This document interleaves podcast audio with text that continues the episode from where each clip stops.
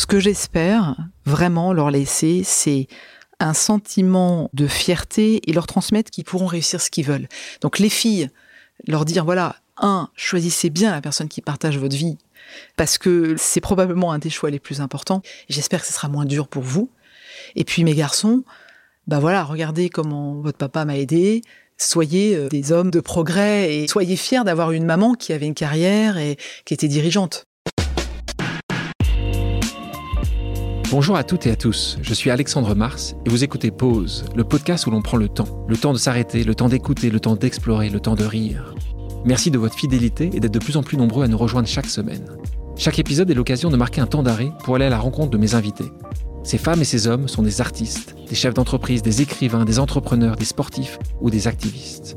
Ils ont accepté le temps d'une pause de nous livrer les dessous et les secrets de leur parcours. Nous allons parler de réussite et d'échec, d'engagement et de mission, d'entrepreneuriat et de défis. Un moment unique et sans concession pour vous inspirer et vous évader. Vous êtes en pause, soyez les bienvenus. Cette semaine, Pause vous ouvre les portes d'un métier de l'ombre en vous emmenant à la rencontre de la directrice générale du bureau français de l'un des plus grands cabinets de conseil au monde, McKinsey. Diplômée d'HEC et de la Sorbonne, elle y entre pour un stage et ne quittera finalement plus jamais le cabinet. Ambitieuse, perfectionniste, fonceuse, elle gravit rapidement les échelons du cabinet jusqu'à devenir la seule française membre du comité de direction mondial en 2018 et à être nommée directrice générale de McKinsey France en 2021.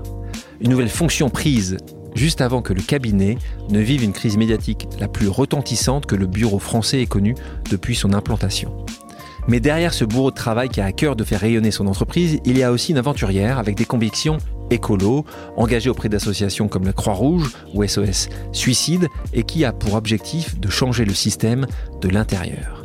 Diversité, égalité des chances, les rouages et les dessous des grandes décisions business, le temps d'une pause, elle revient sur son parcours brillant en évoquant sa vision du monde du travail et se confie sur ses prochains objectifs.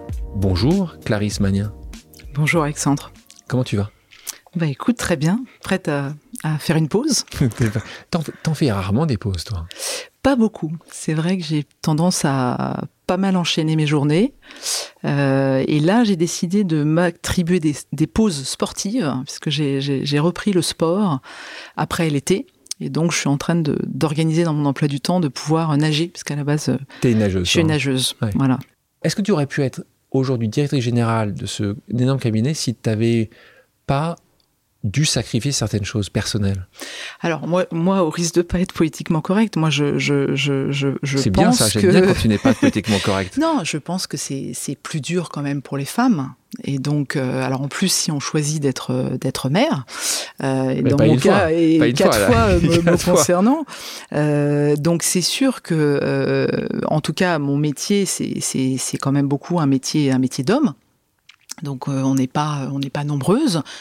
Euh, on a des gens exceptionnels, hein, hommes et femmes évidemment, mais, mais la barre est haute. Donc c'est vrai que je me suis mise aussi cette barre euh, probablement assez haute.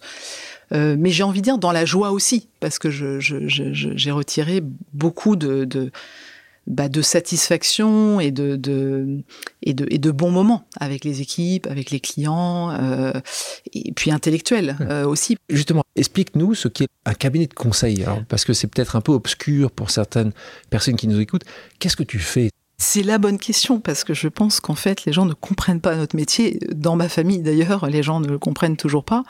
Mais en fait, euh, le, conseil, alors McKinsey a créé la profession de, conseil euh, en 1926 à Boston. Euh, donc j'aime bien raconter cette histoire parce que c'était c'était un homme avec costume trois pièces, un, chapeau, etc. et qui se dit et c'était un peu une start-up euh, à l'époque. 1926, il y avait euh, les cabinets d'avocats, il y avait les banquiers d'affaires, il y avait déjà l'audit, mais il n'y avait pas ce qu'on appelle le conseil. Et donc il s'est dit, il y a besoin de créer une profession qui va accompagner des dirigeants dans leur prise de décision, mais qui n'est pas ni l'avocat, ni le, ni le banquier, ni l'auditeur. Et il a créé ce métier. Euh, mais qui a été, qui n'a été absolument pas sexy ou, extrêmement pas recherché pendant des années et des années et des années, puisque c'est vraiment dans les années 70 que, ça, a, commencé à exploser. Oui, alors il y a eu quand même la crise de, 29, Donc là, le cabinet, un peu la start-up qui prend sa première crise. Trois ans après le trois lancement. ans après le lancement. et, et qu'est-ce que ça montre, la crise de 29 C'est qu'en fait, des dirigeants d'entreprise n'ont pas un certain nombre de, de, de notions aussi dans la gestion euh, en fait d'une entreprise. Il y, a, il y, a, plein de suicides de dirigeants euh, et en fait on dirait aujourd'hui il y avait des problèmes de cash flow, il y a des problèmes d'endettement, il y a des problèmes de management, etc. Donc ça met quand même pas mal de temps à se développer, euh, mais finalement ça, ça c'est un métier. Alors on, dit à nos enfants quand on doit expliquer le métier, on on dit qu'on est docteur d'entreprise. Quand, tu as mal aux dents, tu vas chez un dentiste, bah, une entreprise euh, peut avoir des difficultés, mais pas, pas que des difficultés. En l'occurrence, c'est beaucoup de questions. Euh, Aujourd'hui, on a plein de questions euh, relatives à la Chine. Qu'est-ce que je fais? Le dirigeant, en fait, il est assez seul face à sa prise de décision. Et il a besoin que cette décision, elle soit fondée sur des faits qui ne lui sont pas servis pour différents agendas. Donc, en fait, on amène des faits, de l'indépendance, de l'expérience, des meilleures pratiques, et on accompagne en fait le dirigeant sa prise de décision. Mais ça, c'est encore dire le, le, conseil des années 80, donc beaucoup de stratégies. Mais aujourd'hui, on fait du digital, euh, du développement produit avec du design, euh, beaucoup d'opérations, beaucoup de transformations, beaucoup d'organisation. Donc, comme une start-up, en fait, tu as développé des, on a nouveaux, des adjacences. Des, exactement, des nouveaux produits pour continuer à, à, être au goût du jour. On va repartir là où tu as grandi, Sergi Pontoise, ton papa professeur de lettres, euh, ta maman euh, naturopathe. Alors ouais. c'est maintenant, je crois qu'elle elle aime beaucoup euh, ces sujets autour de la nature. Je suis pas sûr que naturopathe existait en tant que tel ouais. il, y a, il y a quand tu as grandi. Tu as deux frères, euh, l'un aujourd'hui psychologue et l'autre manutentionnaire. Ouais. Donc vous n'avez pas du tout la même. Enfin, magasinier cariste, mais. Oui, magasinier cariste, excuse-moi. Donc, oui. donc soyons précis. Mais c'est intéressant, c'est que là aussi, avec les deux mêmes parents, et ça aussi pour les gens qui nous écoutent, on le sait très bien, quand vous avez des frères et sœurs, quand vous avez des enfants, il y a quand même avec la même éducation des directions de vie qui sont totalement différentes. Oui, et c'est vrai que bah, mon, mon, grand frère n'était pas. Euh il n'était pas euh, doué scolairement, euh, tout en étant euh, très très intelligent et puis très courageux parce qu'il s'est il s'est engagé euh, il s'est engagé dans l'armée. Alors il a eu plusieurs euh, en fait carrières.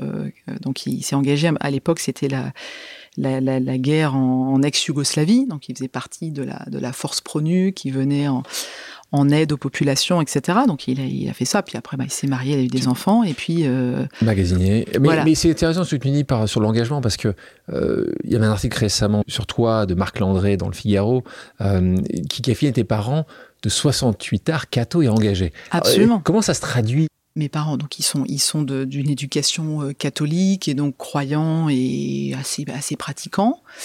Et à la fois, ils ont fait les manifs de mai 68. Ma mère euh, était euh, bah, militante euh, féministe. elle travaillait au planning familial, etc. Donc, ce qui montre qu'on peut être catho et travailler au planning familial et qu'on on trouve un sens à, ce qu'on fait. Et encore aujourd'hui, j'appelais mon, père et moi notre anniversaire à quelques jours près. Et puis, je lui demandais ce qu'il faisait. Il est toujours impliqué euh, sur le plan associatif. Et comme euh, il a, euh, bah, il a bah, 77 ans, ils veulent plus de lui parce que il est, il est trop oui. vieux. Et moi, je le vois pas oui. comme étant trop vieux, bien sûr, c'est mon bien père. Sûr. Mais, mais, mais, mais il y a tellement de besoins.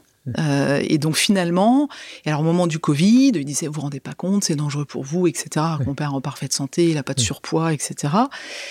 Et donc, il a été coupé de son activité associative pendant un moment. Et puis là, il, en fait, il y a tellement de besoins que bah, ils l'ont repris. Et donc, il donne des cours d'anglais et des cours de français euh, eh bah oui. dans le, le, la maison de quartier du, du, du, coin. Quoi. Alors, engagé, tu l'es aussi. Donc, à 20 ans, alors là, c'est normal. Et encore une fois, c'est souvent la, la conséquence de ton éducation. Toi, si tu t'engages, tu pars en Inde. Oui. Euh, tu vas travailler dans une léproserie. Oui. Euh, ce qui voilà, est dur. D'ailleurs, tu, tu en ouais. as des séquelles parce que tu tombes euh, assez gravement malade. Tu perds 15% de ton poids. Qu'est-ce que tu as gardé de cette expérience? Depuis que j'étais petite, je, je, je, je, voulais changer le monde. Ça paraît très grandiloquent, mais j'avais vraiment, vraiment, ça en moi. Quand, quand tu dis ça, vraiment, ouais, c'est quoi à l'âge de 12 ans, 12 ans, ouais, c'est quoi 10, 12 ans, bah, c'était. Euh, donc déjà, je me disais, euh, il faut que tu étudies. Ah, pour, toi, euh, pour toi, l'éducation, c'était. Ah, c'était complètement lié, bien sûr. Si tu, si tu n'as pas suffisamment. Enfin, moi, je me disais, si tu étudies, tu pourras, euh, tu pourras réussir, tu pourras être dans des positions de pouvoir. Et de pouvoir, c'est pouvoir faire quelque chose. comment tu comprends ça à 12 ans? C'est un message que tu tes parents t'avaient poussé là-dessus? Pas du tout. moi, mes, mes, parents n'ont jamais regardé mes devoirs et étaient très fiers de moi, le sont toujours. Mais, est-ce qu'il y a un message? Est-ce que tu as eu un truc à la télévision? Tu as lu quelque chose? J'ai compris, je ne sais pas comment, qu'il fallait, euh, il fallait se donner à fond. Alors je me donnais à fond, en l'occurrence sportivement et académiquement, bon, sportivement parce que j'adore, euh, et académiquement parce qu'il fallait. Je me suis dit, il faut que tu euh, acquières la meilleure éducation possible pour, pour, pouvoir comprendre le monde dans lequel euh, tu, tu, vis et pour pouvoir vraiment l'influencer au sens noble du terme. Et après, ma meilleure amie, elle, elle a fait le choix de rester dans l'humanitaire. Moi, je le considérais fortement. Et finalement, cette expérience en Inde m'a guéri, euh, pas de l'envie de changer le monde et de, et de l'engagement, mais du fait de le faire par une ONG à 20 ans. Tu rêvais d'être professeur de sport à un moment ou à un autre dans ton adolescence? On a eu deux anciennes invitées ici euh, au podcast euh, Pause qui ont eu le même rêve que toi. Et c'est une qui s'appelle Delphine Vérédan, qui est aujourd'hui une grande avocate, c'est la plus grande avocate du droit sportif. Et l'autre, c'est Marie Barsac, que tu connais évidemment bien, qui travaille aujourd'hui et qui est une des euh, grandes patronnes de Paris 2024, qui s'occupe en particulier de tout ce qui est héritage et, sociétal. Donc c'est assez intéressant qu'elles aussi, euh, mais elles sont restées dans le milieu du sport, tu vois, l'une et l'autre, euh, indirectement ou très directement, elles ont toujours fait leur vie, leur carrière. Toi, c'est pas un moment ce que tu t'es dit, c'est que bah, T'as pas hésité un moment euh Moi, alors moi j'ai hésité avec le un peu le sport-études parce que j'avais été repéré par un entraîneur qui reconnaîtra peut-être qui s'appelait Jean-Luc et qui, avait vu un potentiel euh, euh, sportif, donc il m'avait envoyé un espèce de stage de préparation. Alors moi je nageais 4h30 par semaine, ce qui est déjà pas mal, mais là tu nageais 4 à 5 heures par, jour. mais en plus tu avais 4 heures de sport co ou course à pied ou musculation, etc. Donc forcément, après une semaine de, de stage, j'ai pulvériser mes temps. Et c'est là que je me suis dit, ah ouais, en fait, c'est ça l'entraînement de sportif en fait de haut niveau, même si j'étais petite. Et après, je me suis dit, non, ça, va, ça, ça va être trop. Parce que là, tu peux pas, en fait, tu peux faire du sport-études, mais tu peux pas faire des études. Tu peux pas exceller, tu penses D'accord. Et ce qui est dommage d'ailleurs, parce que j'aimerais vraiment qu'en France, on arrive à, trouver des passerelles et, permettre ces, doubles, ces doubles carrières. Mais moi, le prof de sport, c'était parce que je me disais, euh, moi c'était ma matière préférée à l'école, enfin et au collège, au lycée, et je me disais c'est une activité où tu peux coacher des jeunes parce qu'en fait les, les cartes sont rebattues.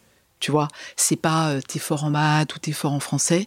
Et en fait, tout le monde peut progresser en sport et il y a tellement de sports possibles. Et donc, moi, je, je liais ça avec créer quelque chose avec des jeunes leur redonner confiance en eux, les encourager, et que de ça découlerait probablement une réussite scolaire parce qu'ils auraient repris confiance en eux. Donc toi qui étais très bonne euh, en sport, tu étais aussi très bonne scolairement, donc tu termines à faire une prépa, tu rentres à HEC, tu as un DEA d'économie à la Sorbonne. Euh, aujourd'hui, toi qui as euh, donc performé, en tout cas qui a eu des, mmh. des, qui a des bons diplômes, c'est quoi pour toi l'importance d'un diplôme aujourd'hui quand tu embauches, quand, tu, quand vous embauchez chez McKinsey? C'est une question que je me suis beaucoup posée quand j'ai pris euh, le rôle euh, de, direction de, McKinsey en France, donc en, 2021, parce que je me suis dit bon bah là, euh, you need to walk the talk. Finalement, c'est ton opportunité. Donc on a on a quand même ouvert notre recrutement, mais notre recrutement est effectivement extrêmement sélectif. Hein. donc toi, par exemple, en France, on reçoit 12 000 candidatures dans le monde, on reçoit un million de, candidatures. Donc, on a déjà énormément de, candidatures à la base. Donc, 12 000 candidatures pour que tu expliques. Juste pour la France, par D'accord, par an, pour combien de postes ouverts? On a, enfin, ça dépend les années, mais toi, 100, 150 recrutements. Donc, euh, d'accord, 1%. Donc, et, dans ces et tu as quand même beaucoup dans les, personnes qui postulent, des gens qui ont fait des grandes écoles de commerce ou d'ingénieurs. Donc, Donc dans les 100 que tu recrutes, c'est intéressant, dans les 100 que tu recrutes, et pour en connaître un certain nombre, des gens qui ont fait McKinsey. D'ailleurs, c'est assez, on en parlait avec, euh, avec Dunia qui, qui, qui s'occupe du, podcast. Euh, on regardait les gens qui sont venus ici, et quand même, il y a beaucoup de gens qui ont fait McKinsey. Et si tu regardes avant, tu vois qu'ils sont quand même fait plutôt une des trois parisiennes, plutôt des grandes. Donc c'est toi, dans les 100 personnes dont tu, que, dont tu me parles là, c'est quoi? C'est 95% de, des gens que tu embauches viennent de ces cinq plus grandes écoles françaises? Oui, c'est vrai que c'est beaucoup de grandes, grandes, grandes écoles. Après, on a ouvert sur plusieurs types de, diversité, euh, des doctorants, parce qu'on s'est dit, en fait, euh, l'excellence dans les filières universitaires, on doit aussi aller les chercher. Donc tu vas me dire, ça reste très sélectif, mais tu peux faire un doctorant, euh, doctorat en partant d'un de, peu n'importe quelle université. On a aussi, on recrute des designers, on recrute des data scientists. Donc un data scientist peut venir d'un parcours différent. De, toute façon, il n'y a pas une lisibilité très forte sur les diplômes.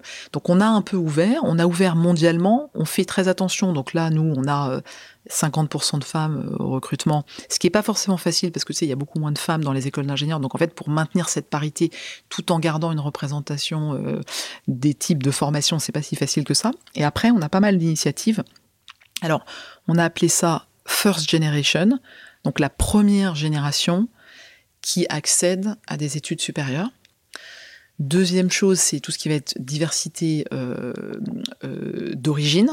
Donc là, on a plutôt ethnique, on va dire. Plutôt ethnique. Mais il faut pas, et on a fait des recrutements euh, LGBTQ+, donc toujours dans le respect de la légalité, ce que tu mais, mais on a organisé des événements en fait de recrutement pour dire voilà, vous nous intéressez et, on s'engage à, créer des conditions que vous soyez bien chez nous euh, à partir du moment où après ils doivent passer les entretiens, etc. Donc ça, ça c'est très américain. Donc toi, tu arrives parce que c'est vrai qu'aux États-Unis, c'est beaucoup plus transparent. On parle de statistiques ethniques, on parle de quand tu parles de LGBTQ, LGBTQ plus là-bas, c'est acceptable et accepté en tout cas pour chacun.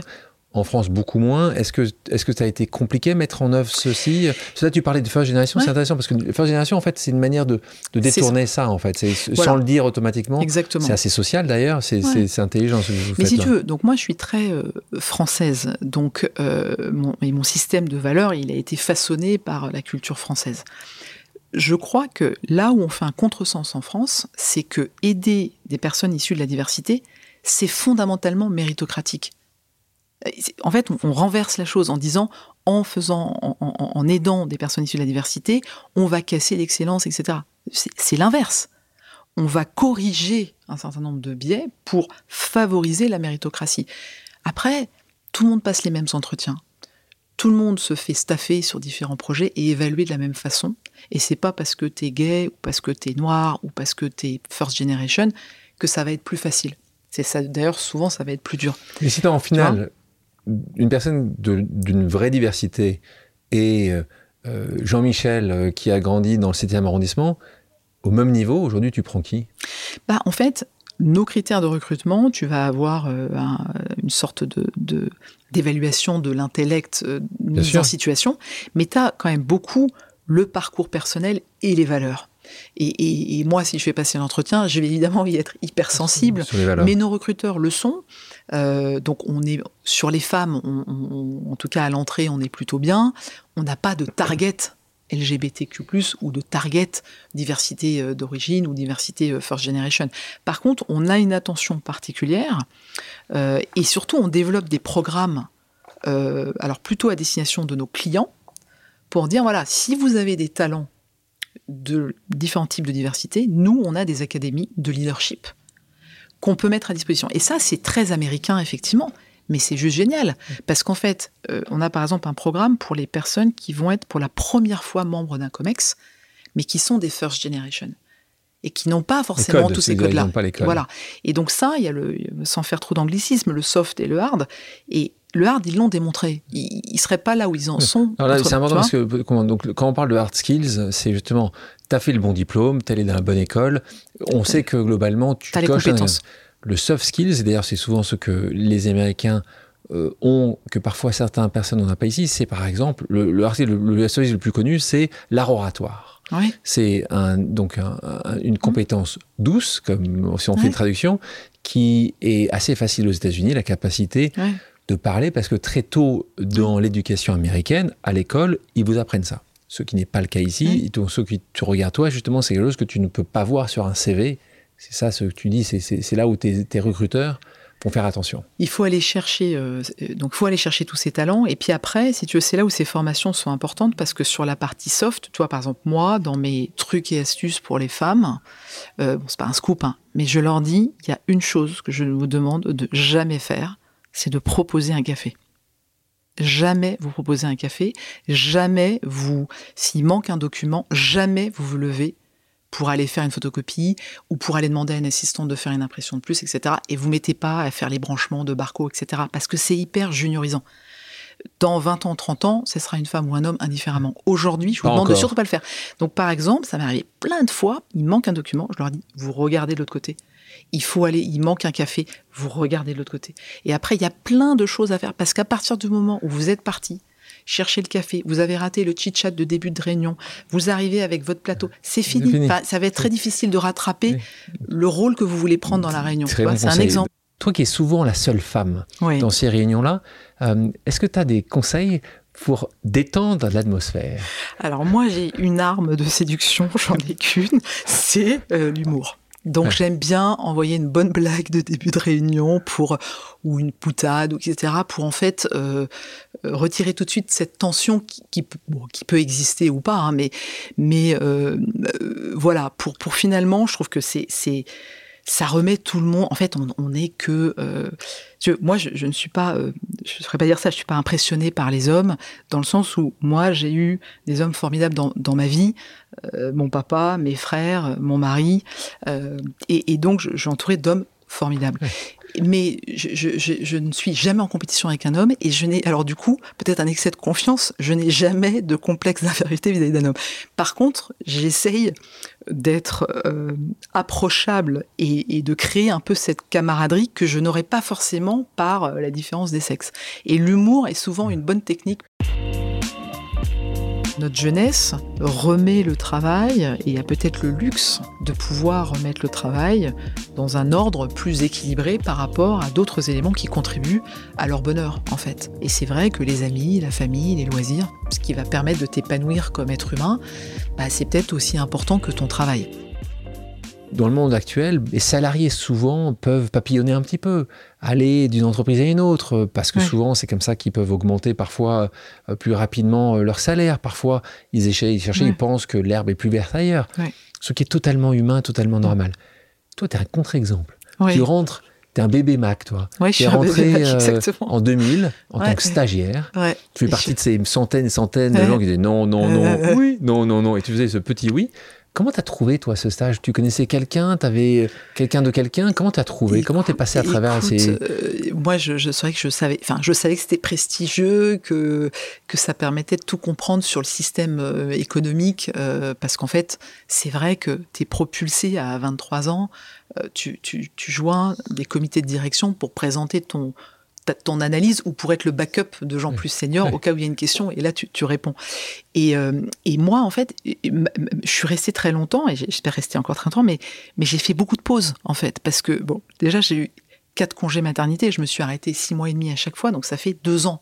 Tu vois, au final, où je me suis arrêtée euh, parce que je prenais, je, je m'arrêtais assez tard, parce que j'avais la chance d'être en bonne santé. Donc je dis ça parce que toutes les femmes sont pas en bonne santé, en bonne santé enfin, euh, ont l'énergie jusqu'à la, jusqu'au, jusqu'au terme. Moi, c'était mon cas. Mais du coup, je prenais très longtemps après. Enfin, je prenais six mois. Et, euh, et donc, déjà, j'avais quatre congés maternité. Ensuite, j'ai fait mon DEA d'économie euh, publique entre les deux. J'ai fait deux transferts aux États-Unis. Un au bureau de New York où j'ai été envoyé à Montréal et ensuite un deuxième où j'ai été à Boston et puis finalement j'ai fini à New Jersey. Donc ça, ça fait aussi beaucoup de renouveau.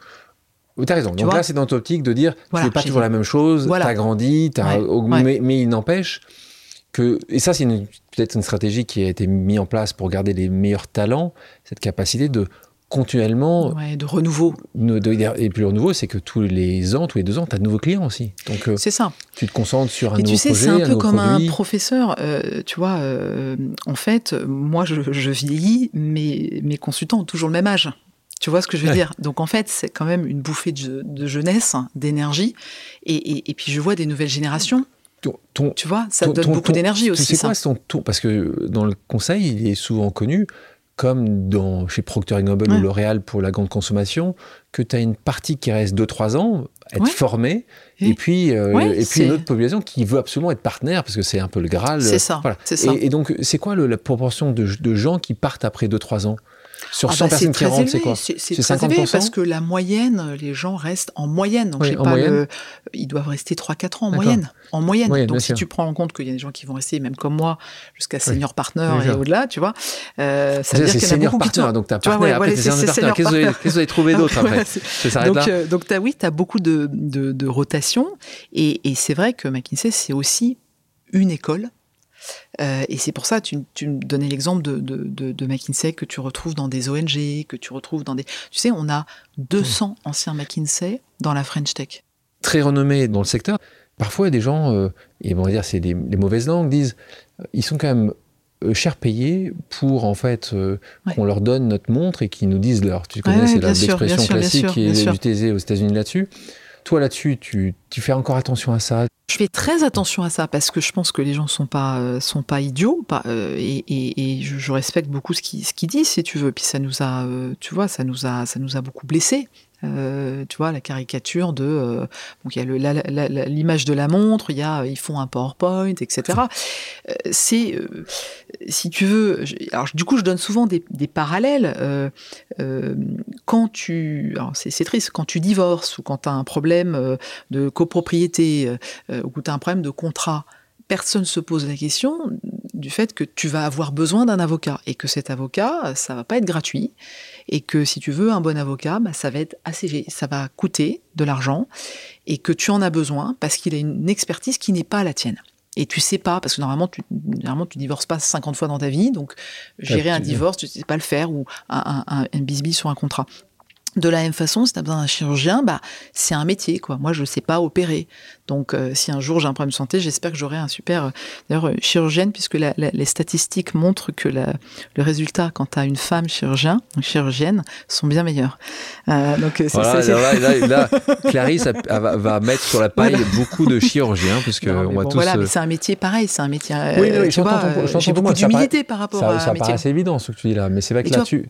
Oui, mais tu vois, un dirigeant, faut se dire, un dirigeant d'entreprise pourquoi il solliciterait un partenaire sur un sujet avec effectivement des, des honoraires qui peuvent être élevés s'il pouvait trouver la solution en interne ou si la solution tu, tu était connais, évidente Aujourd'hui, dans le CAC 40, euh, ouais. donc euh, les oui. 40 entreprises qui ont, ouais. la plus grande, qui ont la plus grande valorisation, la valorisation ouais. sur, le, sur le marché boursier français, combien, d'après toi, n'utilisent pas de consultants moins de 25%. Voilà. Moins de 25%. Et attends, après, il y a des consultants, parce que c'est ça que l'opinion euh, publique n'a pas forcément compris, et c'est normal, c'est comme des corps médicaux, il y a plein de, de, de, de spécialités.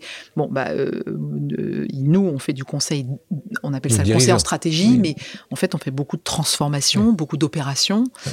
euh, on intervient beaucoup dans les usines, dans les entrepôts, etc il y a beaucoup de conseils informatiques. Donc là, je peux te dire que 100%, 100%. Mettons conseil, conseil informatique. Là, je te parle de conseils en stratégie. Conseil en stra je pense que Assez... quasiment toutes, honnêtement, quasiment toutes. Ensuite, euh, tu as des budgets qui vont être plus ou moins élevés en fonction souvent de l'agenda de transformation de l'entreprise.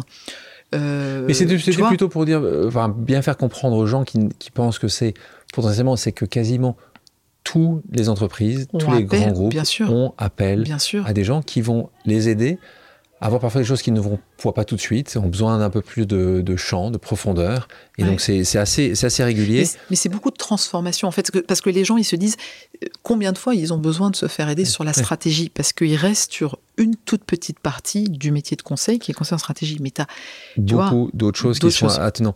Euh, on, on, va aborder un sujet qui, qui, qui existe et c'est important de l'aborder. McKinsey a vécu quand même pas mal de scandales. Oui. Euh, et pour moi, ça m'intéresse pas les scandales, oui. même si on peut en parler. C'est comment toi tu les as vécus. Je parle de scandales. Je ne parle pas de la crise euh, de communication qui a eu lieu il y a deux ans. Je parle de scandale, en particulier l'ancien PDG qui a été PDG pendant longtemps, euh, Rajat Gupta, qui a été arrêté par le FBI, qui, impliqué dans une affaire qui s'appelait Galéon à l'époque. Euh, vous avez quelques grosses casseroles derrière vous, et encore une fois, tu vas me dire, ça mmh. peut arriver à d'autres. Euh, là, c'est quand c'est ton BDG qui est PDG pendant mmh. 10 ans, je crois, euh, qui a ça.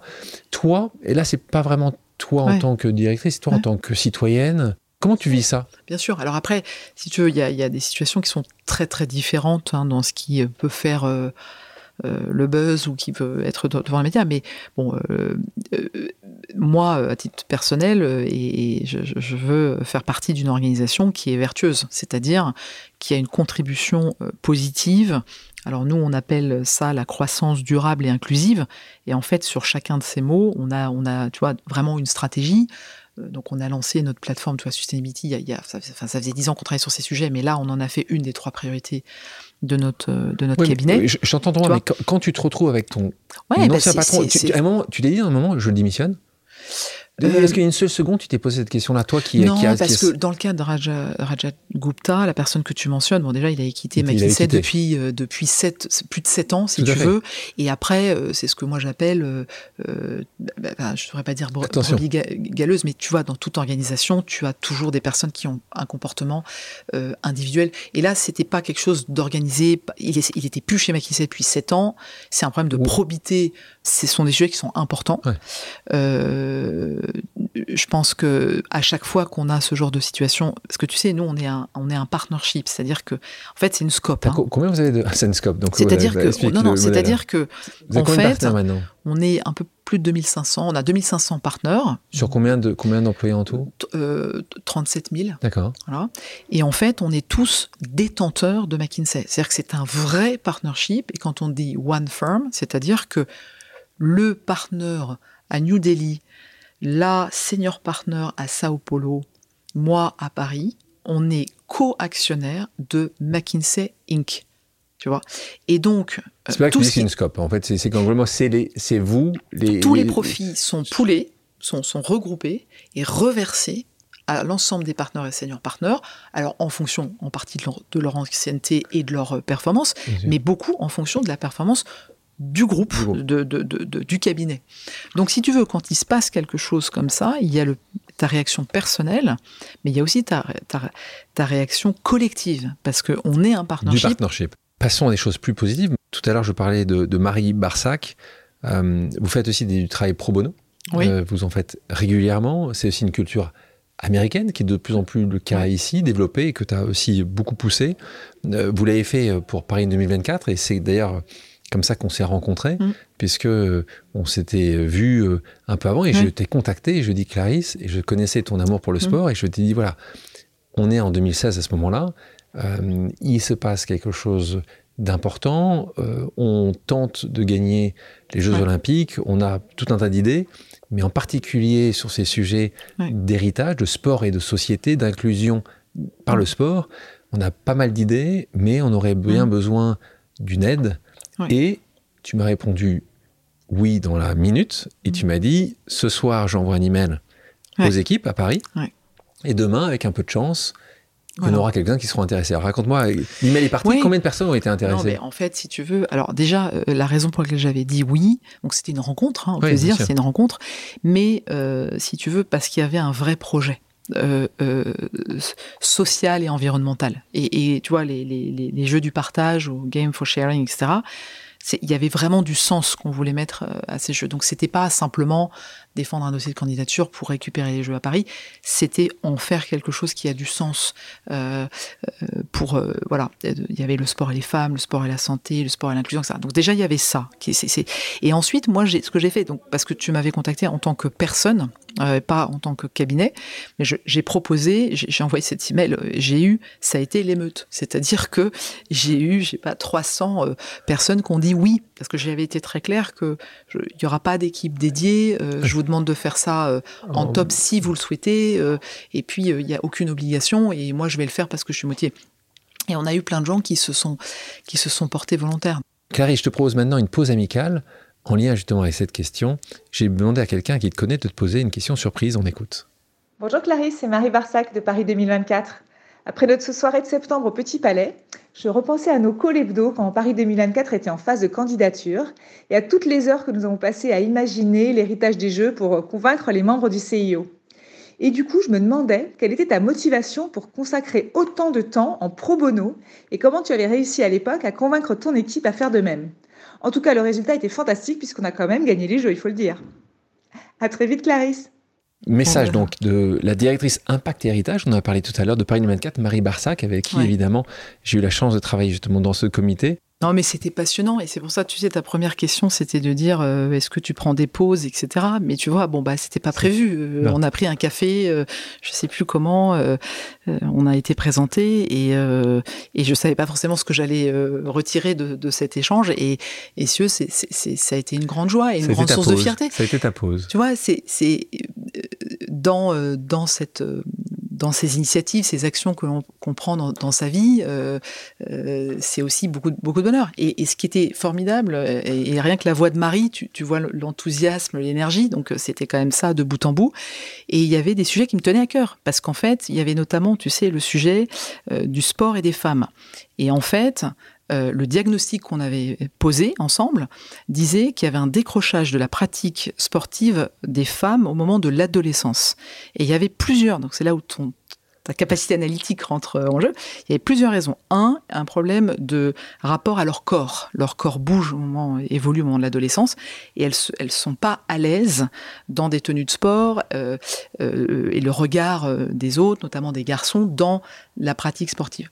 Deux, il y avait aussi beaucoup de jeunes femmes, euh, souvent euh, euh, de, confession, enfin qui ont une religion, qui disaient en fait beaucoup de vestiaires sont, sont mixtes. Il n'y a pas de, de, de, possibilité suffisamment euh, importante de pouvoir s'isoler. Trois, il y a aussi un regard euh, de la. Euh, et moi j'en ai souffert, tu vois. Moi par exemple, je faisais beaucoup de natation et tout le monde me disait tu auras des épaules de nageuse euh, est allemande. Et toi, c'est pas facile à porter quand t'es ado et que tu dis, euh, tu toi, t'es ouais, es ou trop maigre ou trop grosse, t'as les cheveux trop raides ou trop bouclés, euh, t'as etc. Et donc ce regard de, de, la société sur les femmes qui font du sport au, au niveau et dont le corps bouge, hein, un, un, corps de nageur ou de nageuse, c'est pas celui d'un footballeur ou d'une footballeuse. Et donc, euh, donc ça, ça fait qu'en fait, les jeunes filles, elles décrochent leur pratique sportive. Et après, il y a le moment où elles deviennent mamans. Et alors, comme les femmes françaises généralement travaillent, en plus de faire des enfants, euh, et eh ben, euh, elles le arbitrent pour l'un ou pour l'autre et elles n'arrivent plus à faire de sport. Or, au moment de l'adolescence, la pratique sportive contribue bah, au bien-être, etc., à la confiance en soi, le fait de se sentir bien dans son corps. Et puis dans la durée, sa longévité, sa santé, euh, son bien-être, etc. Donc tu vois, ce sujet-là, nous, c'était passionnant ouais. de le creuser. Ouais. Il y en avait cinq. Je ne vais pas tous les décrire, mais j'en me souviens très très bien. Donc, ton parcours euh, chez McKinsey est fulgurant. Tu deviens partenaire dix ans après, en 2010, chef du pôle consommateur en Europe en 2017, la première française membre du COMEX mondial en 2018. Et puis, tu es donc nommé directrice générale de McKinsey France en 2021. Euh, J'avais reçu ici la présidente de l'agence euh, Image 7, Anne Méo, euh, et à ce podcast, et on parlait du fait qu'elle était souvent perçue comme une femme dure. Elle m'avait dit la phrase suivante d'ailleurs, quand tu es une femme, si tu as du caractère, que tu gagnes, on dit que tu es brutal. Si tu es un homme, on dit que tu es compétent. Alors, est-ce que est-ce que tu es assez d'accord avec ça? Est-ce que est-ce oui, que tu le vis souvent ça? euh, Oui, et puis tu vois, moi en plus, je suis quelqu'un dans l'occurrence de, de, de, très sensible. Euh, euh, tu vois, dans les profils psycho psychologiques, tu sais, les MBTI, je suis F, donc je suis filler, donc je, je, je ressens, je prends les choses vraiment à cœur quand il y a quelque chose qui se passe pas bien, tu vois, j'y pense, etc. Mais j'ai dû développer aussi une sorte de carapace pour, voilà, gérer. il y a aussi de la gestion de conflits, d'attaques, etc. Et, euh, et, et, et c'est vrai que si tu as confiance en toi, et en fait, souvent, je suis désolée, c est, c est, les hommes vont préférer la femme vulnérable euh, à la femme euh, qui a confiance en elle. Et, donc, si tu as confiance en toi et que tu es assez assertive, on va très rapidement, on, on, peut facilement dire que tu es agressive. Alors que, tu vois, alors que, et alors il y a des biais encore plus importants, notamment sur les femmes noires, ces sujets sur lesquels moi je me suis, euh, je me suis, je me suis instruite, on va dire. Et c'est et, totalement faux, tu vois. C'est juste que il n'est pas attendu d'une femme le même comportement, notamment dans des lieux de pouvoir et donc dans, dans le milieu des affaires, qui est attendu. Alors après, les mentalités évoluent. Euh, j'ai pas été, euh, je me sens pas du tout. Je, je dirais pas que j'ai été discriminée du tout. Et je suis très heureuse. Et tu vois, là, on parlait un petit peu de la crise euh, tout à l'heure. Moi, euh, je me suis sentie hyper soutenue par un groupe qui est quand même principalement euh, des hommes et, on a, et qui ont vraiment fait corps euh, derrière ce qu'on qu qu qu traversait. Donc voilà. Donc, euh, donc on, on, on, on, te, on te parlera pas de ton surnom d'ailleurs oui. qui, qui, est donné par euh, Xuan Tu, ton, ton, ton, ton ami copine, ouais, Clara ouais. Croft. Ouais. Euh, mais avançons sur cette partie de la crise parce que c'est quelque chose que tu as vécu. Tu, tu rentres euh, directrice générale, et te tombe dessus. Ouais, quatre mois après. Voilà, boum, tu, la vie est belle, les oiseaux chantent, le ciel est bleu, alors là, tonnerre qui arrive. cible de beaucoup de gens, en particulier des extrêmes, des opposants au président Emmanuel Macron. Ils reprochent à ce moment-là au tout groupe d'être engraissé, d'avoir gagné de l'argent sur le dos des Français. En gros, d'avoir orchestré une campagne euh, vaccinale contre le Covid. Après, on sort en disant vous ne payez pas vos impôts en France. Raconte-nous, euh, déjà, raconte-nous, pour ceux qui ne se souviennent pas, et il y en a quand même un certain nombre qui peut-être ne se souviennent pas, mais euh, c'est quoi le, problème majeur au départ qui a fait que, que tout, tout a commencé. Bah, donc déjà, donc ça a été ça a été dur euh, pour euh, pour pour nos collaborateurs et pas simplement les partenaires. Hein. On a aussi des, des assistants, des assistants, des personnes à la compta, euh, services généraux. C'était la cible. McKinsey était la cible. C'est quoi le problème au départ? Bah, En fait, si tu veux, donc bon, moi effectivement, tu as bien décrit. Je, je, je, venais de prendre mon poste. C'était à peine quatre mois, tu vois. Et, et là, commission d'enquête du Sénat, sachant qu'il y avait déjà eu une commission de l'Assemblée nationale, il y avait déjà eu, enfin, il y avait déjà eu pas mal d'épisodes, si tu veux.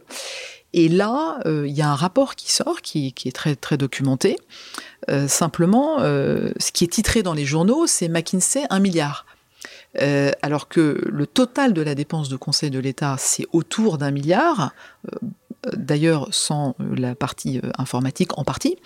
Et nous, on fait 1%. C'est-à-dire qu'on est le 20e, cabinet sur, les 22. qui sont utilisés. Mais on n'arrive pas à corriger ce narratif. C'est McKinsey 1 milliard. Eurogroupe, c'est 10%, Capgemini, c'est 5%, vous, c'est 1%. Voilà.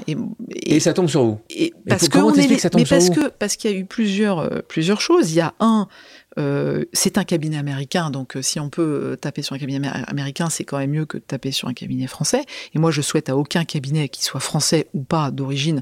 Pour nous, ça fait 60 ans qu'on est en France, donc si tu veux, les partenaires, voilà, qu'on dise qu'on a un cabinet américain, ben, très bien, on a un cabinet mondial qui a été créé aux États-Unis. Mais donc, tu vois, 10 millions sur le milliard, 99,9% des articles, des tweets, c'était nous. Et ça, T'as beau le corriger en disant mais regardez le camembert du rapport du Sénat qui est très bien. Là, tu, tu, fais rien. Tu vois les, les gens t'écoutent plus quoi. Là, tu as, connu le déferlement. Tu dis, dis c'est 1% d'un milliard, ça fait 10 millions. C'est pas corrigé. Donc là, si tu veux, il y a un moment, il n'y a plus de, il y a plus de rationalité. Donc tu fais quoi T'as fait quoi? Voilà. Donc, euh, bah, écoute, on a, on a, on a essayé, on a fait des, des, communiqués de presse, on a, on a, on n'a pas refusé de parler, euh, tu vois, aux journalistes, de leur.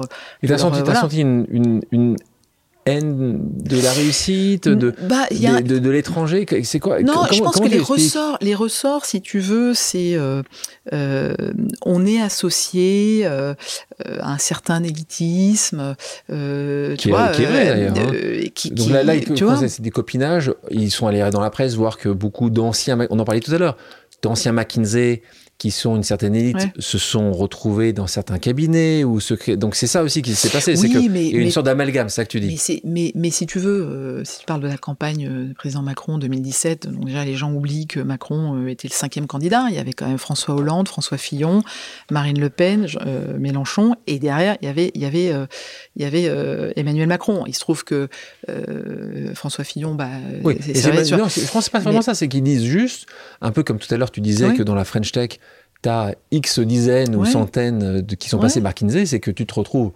ce qui est le cas dans l'équipe au sens le plus large possible du président Macron. Si tu prends d'autres équipes, ce sera le cas aussi. Mais en fait, c'était il n'y a pas une chose, on, on, vous a laissé, en fait, c'est ça que. Oui. Mais, mais autre point qu'il disait aussi, c'est qu'il disait, moi, c'est ça qui me dérangeait beaucoup plus, hein, c'est que vous ne payez pas vos impôts. Oui. Alors, en fait, c'est ça, parce qu'en fait, nos clients, si tu veux, il n'y a aucun client qui a, qui n'a, qui, qui n'a pas compris ce qui se passait sur la partie secteur public. C'est-à-dire que tous les clients ont dit, non, mais on a vu, on a vu que vous faisiez 1%, ou on a vu que vous faisiez 10 millions sur le milliard, donc c'est même pas la peine de nous expliquer, on, on a compris. Mais même, si tu avais fait 20%, oui, euh, mais 20%. Je.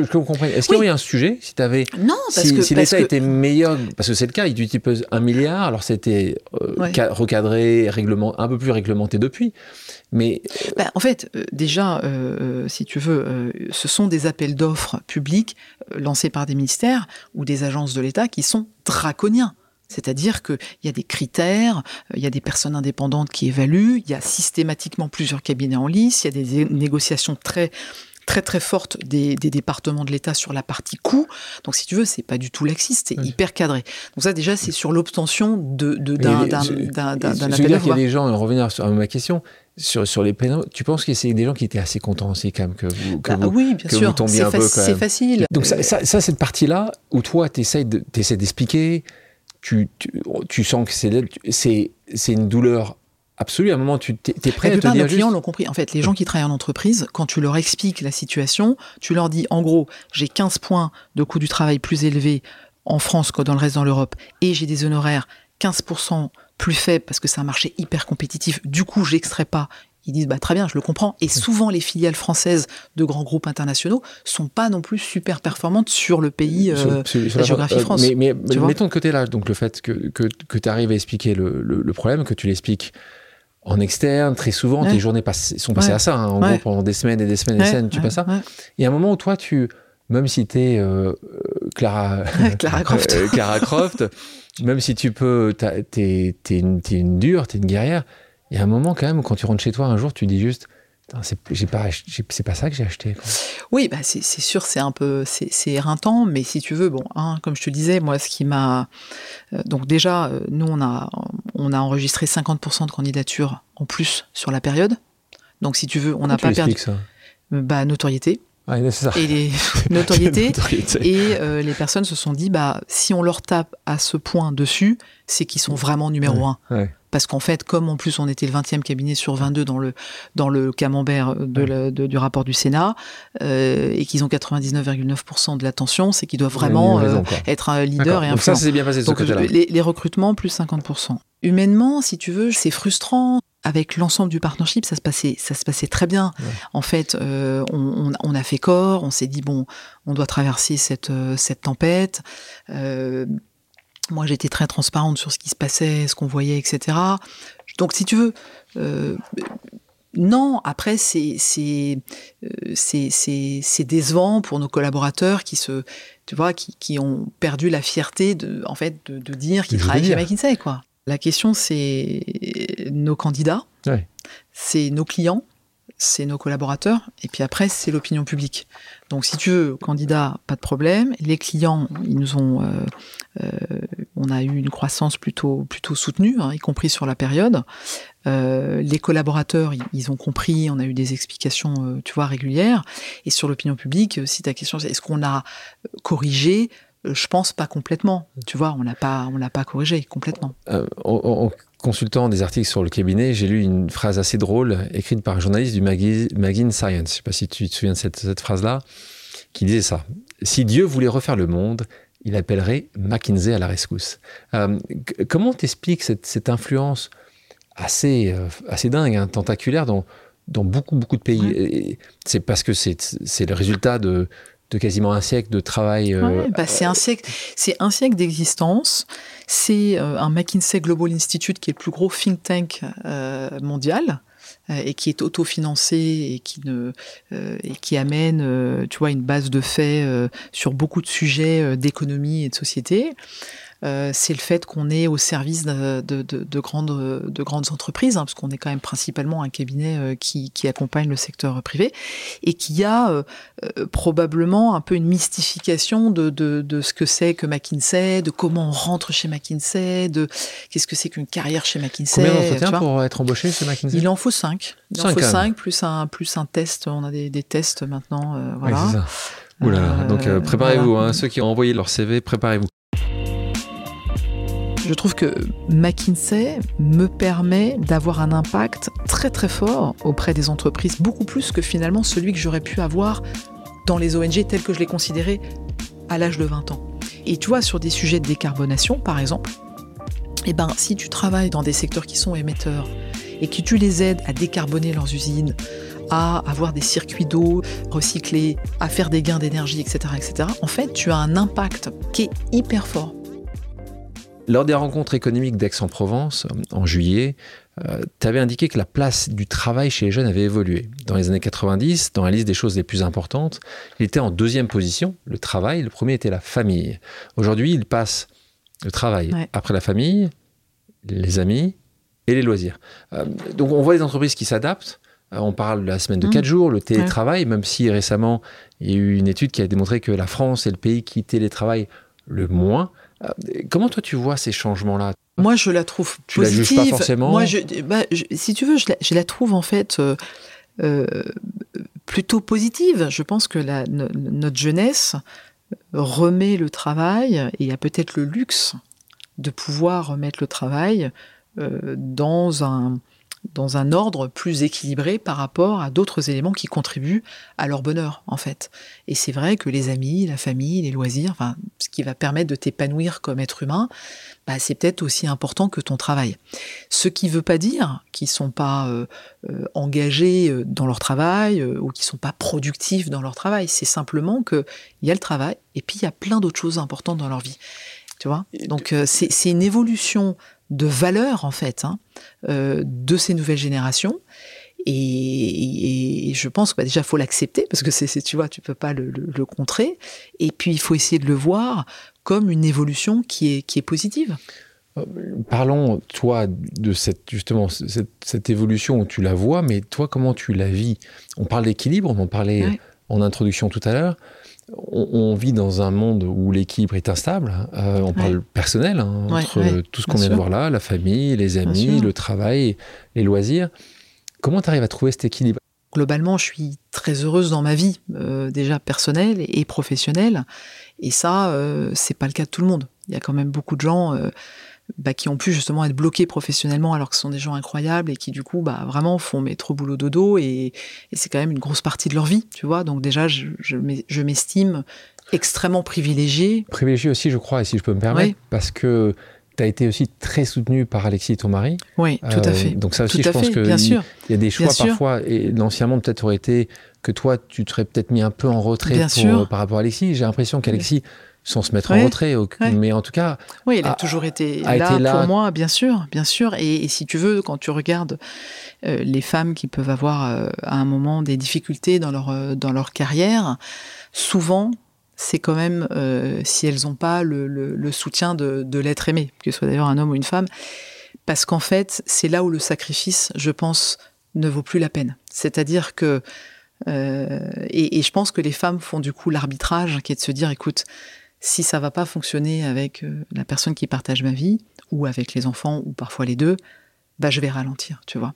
Donc moi, je suis hyper privilégiée parce que je fais un métier. Vite, en fait. Toi, tu ralentis pas, toi, tu vas plus vite. Non, mais j'ai un métier qui est passionnant. J'ai un mari extraordinaire et qui m'a toujours soutenu. Et, c'est vrai que je serais pas là où je suis et équilibré d'une certaine façon comme je le suis sans lui. Je, je, je, je, je lui suis euh, hyper reconnaissant. Parce que la nature a autour du vide. Il y avait quand même oui. J'ai du mal à, penser que tu peux être à 5h30, 6h ou 6h30 à la maison. Et que tu voyages pas. Et je le sais d'ailleurs parce que parfois pour te voir, je peux, te mettre un peu de temps. Et ça, toi qui aimes d'amour tes, gamins, comment tu l'as vécu ça Le fait que tu sais bah, qu'il y a un moment ou un autre où tu les vois pas. Bah j'ai bien sûr, j'ai aussi une très forte culpabilité, tu vois, je, je vais pas te mentir, et, et, et, et une des raisons pour laquelle j'ai fait aussi tous ces efforts sur la parentalité, euh, c'est parce que je, je, je, souhaite vraiment de tout mon cœur que les nouvelles générations puissent concilier leur vie professionnelle et personnelle avec moins de sacrifices. Donc si tu veux, à la fois, je suis très heureuse, je me sens hyper privilégiée, je vis la vie rêvée euh, de la gamine de 12 ans qui se disait je peux je pourrais faire quelque chose. C'est ça le pouvoir. Voilà, et, et, et, à la fois j'ai bien sûr cette culpabilité euh, euh, permanente plus vis-à-vis des enfants euh, que, vis-à-vis d'Alexis, parce que euh, c'est... Il savait, tu sais, quand il s'est mis avec toi, il savait, il savait... Je pense que je lui ai jamais euh, menti sur, la marchandise. sur la marchandise. Donc, tes enfants, pas forcément, t'as raison. Mes enfants, pas forcément, et, tu en as aussi, je sais, et donc ils grandissent vite, et leurs besoins évoluent, et tu vois, je me dis, bah, peut-être que je rate des moments où je devrais adapter la relation que j'ai avec eux, et à la fois, ce que je veux croire, mais j'espère que je ne fais pas d'erreur, on, on s'en reparlera dans 20 temps, c'est me dire, je, ce que j'espère vraiment leur laisser, c'est un sentiment de fierté et du fait que et, leur transmettre qu'ils peuvent faire tout ce qu'ils ils pourront réussir ce qu'ils ce ce qu'ils veulent. Donc les filles, leur dire voilà un choisissez bien la personne qui partage votre vie euh, parce que c'est probablement un des choix les plus importants et vous pourrez faire ce que vous, ce que vous voulez et j'espère que ce sera moins dur pour vous. Et puis mes garçons, bah voilà, regardez comment votre papa m'a aidé, soyez euh, des hommes euh, de progrès et, soyez fiers d'avoir une maman qui avait une carrière et qui était dirigeante. Mais est-ce que tu penses que même si tu te projettes dans 20 ans, est-ce que tu penses que pour avoir ta trajectoire, être aujourd'hui la, patronne d'un des plus grands cabinets de stratégie au monde, tu peux quand même, tu pourrais ne pas sacrifier ça. Est-ce que tu penses que ce serait faisable? Parce que je entends ta parentalité, mais est-ce que tu penses que tu pourrais le faire en travaillant moins Alors c'est ce que pense ma maman.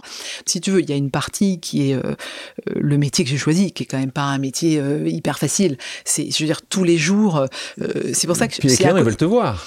Oui, et, et, et, donc c'est pour moi j'associe vraiment mon métier. Je veux dire sans arrogance, hein, parce que j'ai beaucoup de respect pour les sportifs de haut niveau.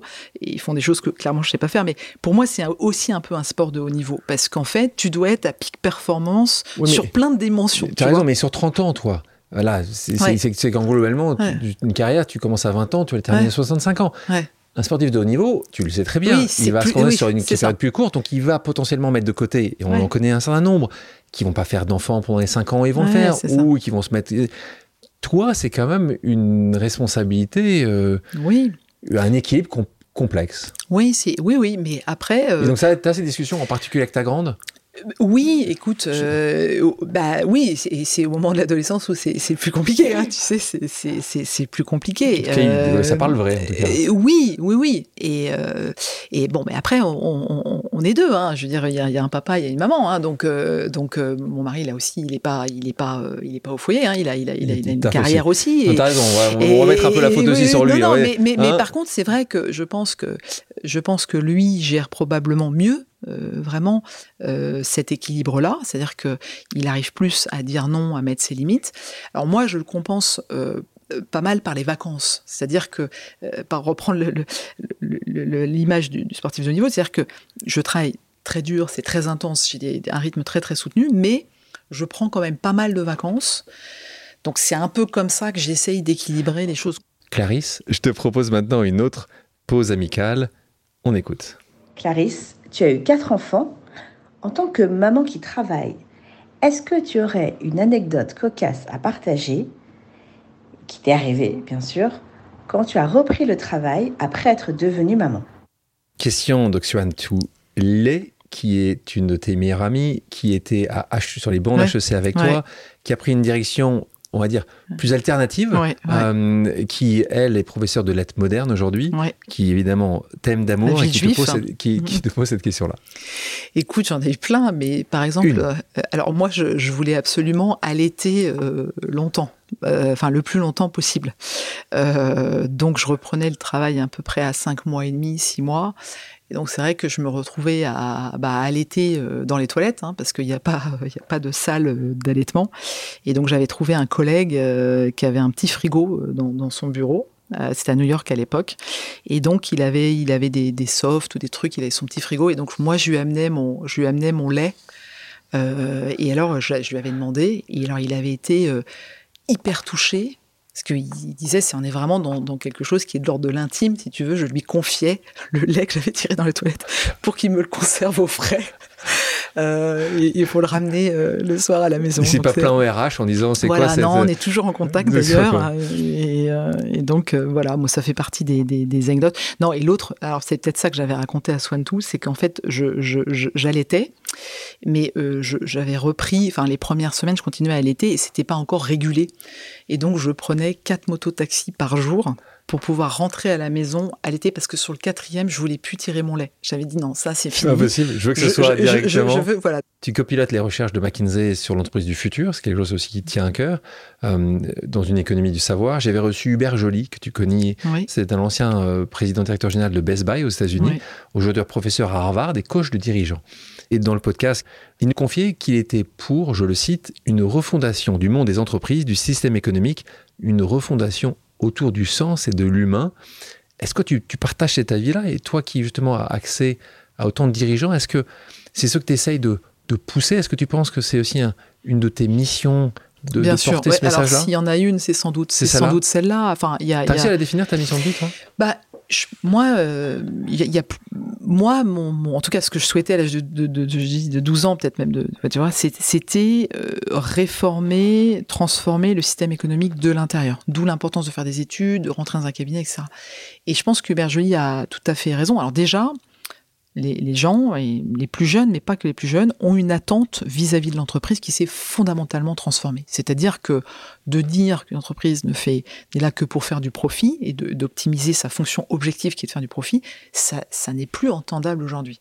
Donc en fait, l'utilité sociale d'une entreprise est vraiment importante. Et, et, et donc c'est pas simplement en termes de critères de recrutement et pour limiter son attrition, etc. C'est dans sa capacité d'opérer et de, et, de, et de réussir dans, peu, importe l'activité de production ou de service qui est, qui la sienne.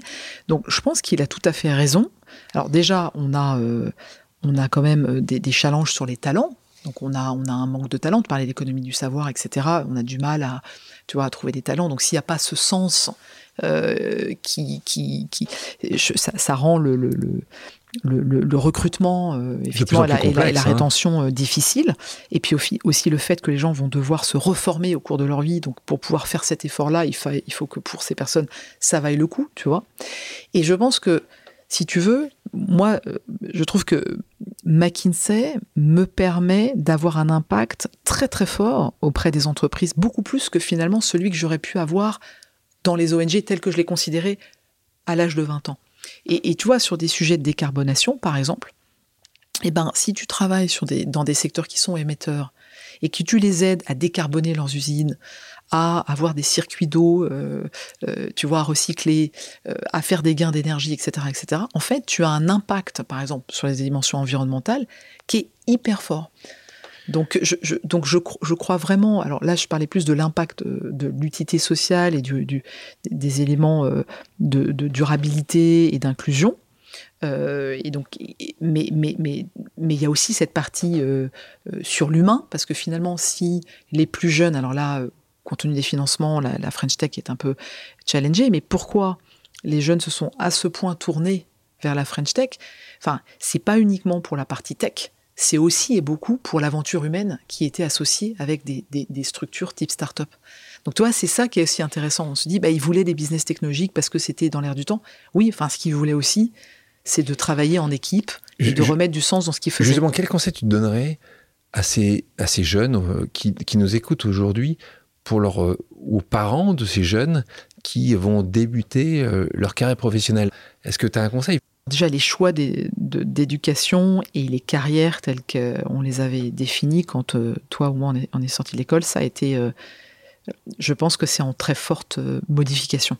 Donc déjà, il y a les, tu vois, le fait de ceux qui le peuvent d'avoir un bout de leur parcours à l'étranger, je pense que c'est bien. Et c'est pas forcément les États-Unis ou l'Angleterre, ça peut être, être l'Italie, ça peut être l'Espagne, ça peut être pourquoi pas un pays en Asie, etc. Alors ça, c'est pour ça que le système de bourse, bourse est important, mais Déjà, je pense que euh, être un citoyen du monde et avoir une, développer sa capacité d'adaptation euh, et son leadership, ça va être probablement le plus important. Parce qu'en fait, la technologie euh, montre que le, le, le, talent humain va être encore plus important demain et différenciant qu'il ne l'est aujourd'hui. Donc c'est pas intuitif ça.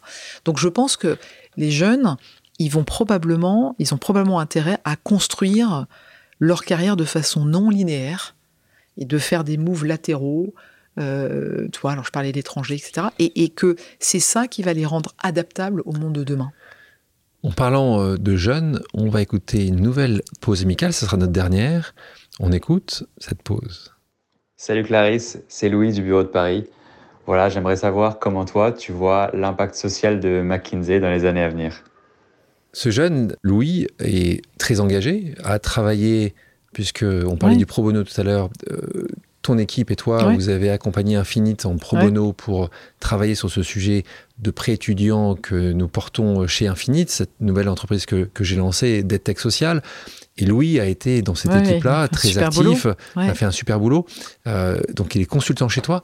Qu'est-ce que tu as à lui répondre? Oui, bah écoute, moi, il y a plein de choses qu'on va, qu'on va faire et qu'on a déjà lancé. Le, le fait que on est euh, fortement augmenter notre activité en, en sustainability, c'est vraiment important. C'est-à-dire que on peut accélérer la décarbonation, mais aussi travailler sur des sujets d'ailleurs de plus en plus sur nature, sur la nature, donc la partie biodiversité, hein, c'est le nouveau carbone. Hein, on dit la nature et la biodiversité, c'est le nouveau carbone en termes de d'étoiles.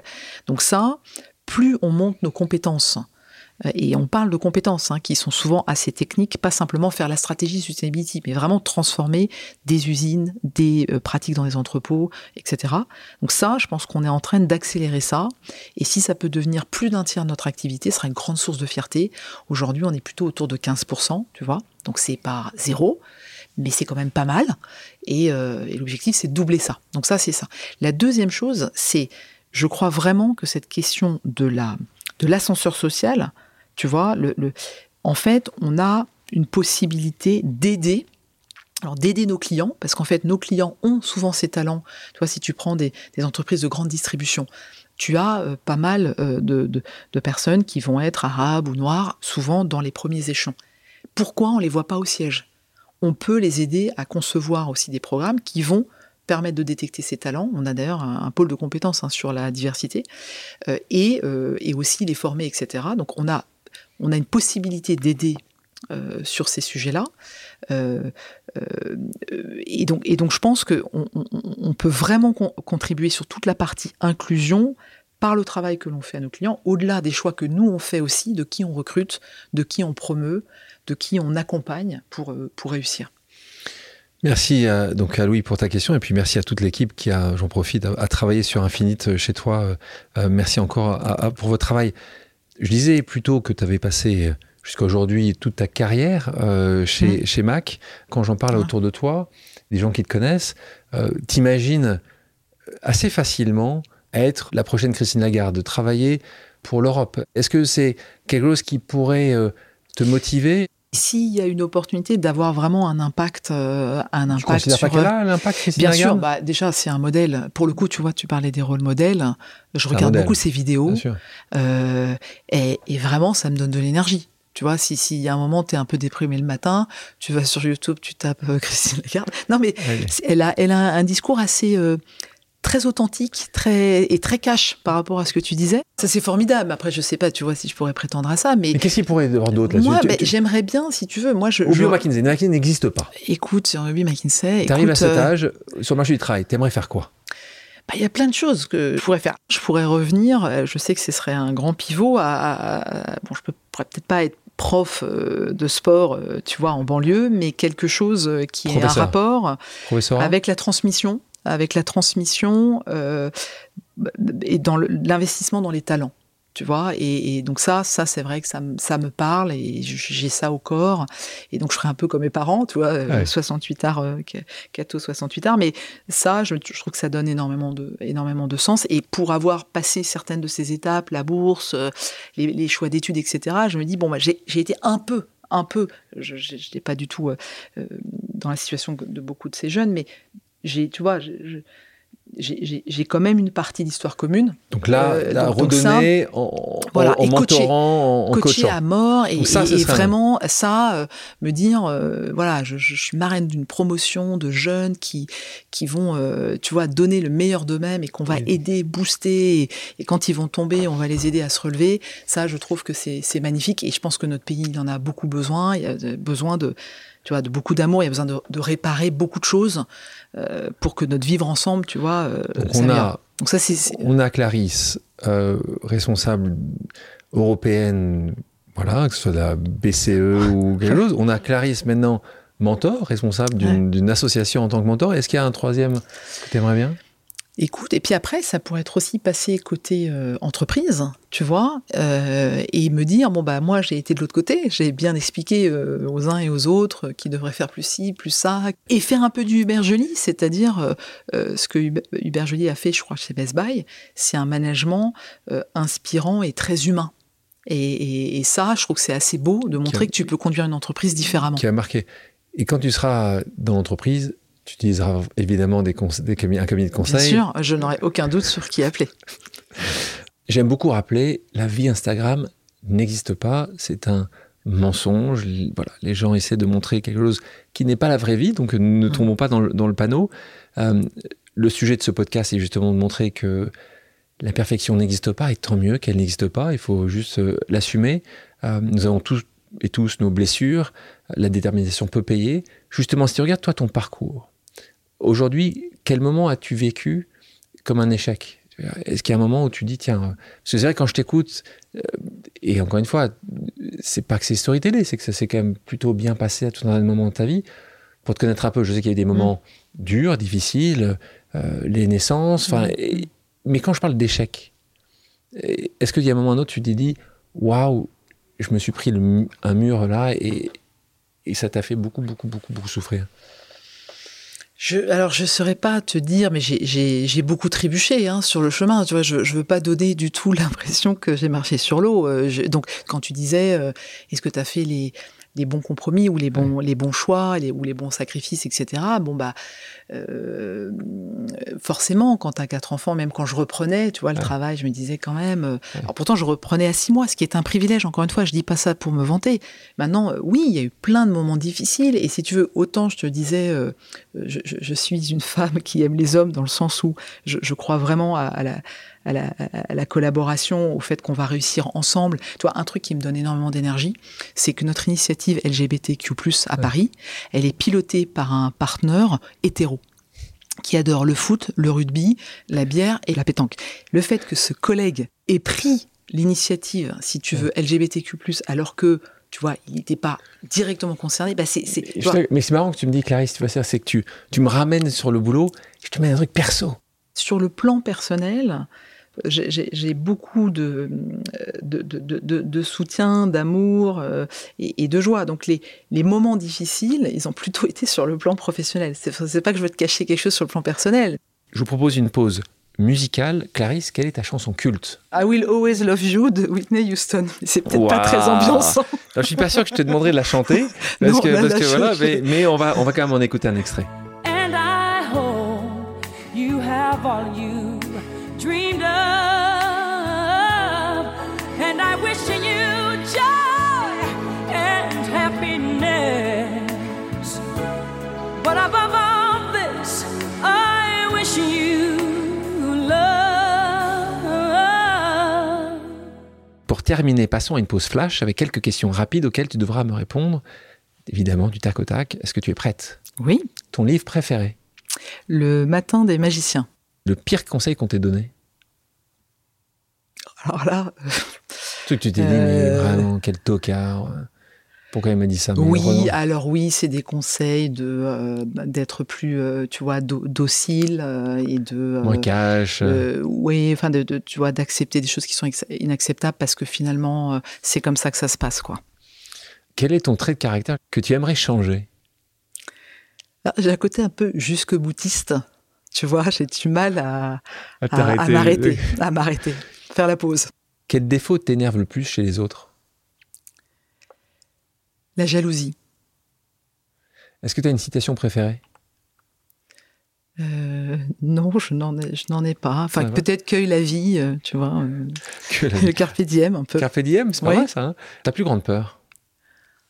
Bah, je, t'ai dit, c'est le, le, le, monde que l'on que l'on laisse, quoi. C'est, c'est la guerre, le, la guerre, le, chaos, le, tu vois, c'est un peu le, collapse, quoi. Est-ce qu'il y a un endroit où tu aimes faire une pause?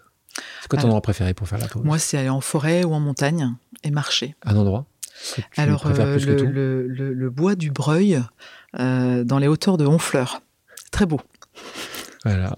Si les auditrices et les auditeurs ont des questions, peuvent-ils te contacter sur tes réseaux sociaux?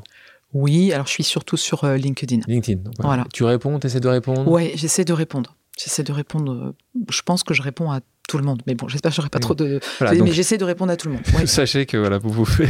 si, vous, si, Clarisse ne répond pas, renvoyez-lui une deuxième fois, une troisième fois. C'est moi, c'est la stratégie des trois contacts. Au bout de la troisième fois, elle risque de vous rappeler. Claire, en tout cas, de vous répondre. Clarisse, merci beaucoup d'avoir accepté bah, mon invitation. Merci d'avoir reçu. Merci beaucoup. Merci à toutes et à tous d'avoir pris le temps de faire une pause avec nous. J'espère que l'émission vous a plu, inspiré ou fait réfléchir. Si c'est le cas, je compte sur vous pour le partager avec vos proches, laisser un commentaire et mettre la note de 5 étoiles sur les plateformes d'écoute. Si vous voulez me suggérer des invités ou simplement me faire part de retours, vous pouvez me contacter via LinkedIn en tapant Alexandre Mars ou bien m'écrire à l'adresse suivante, le podcast pause at gmail.com.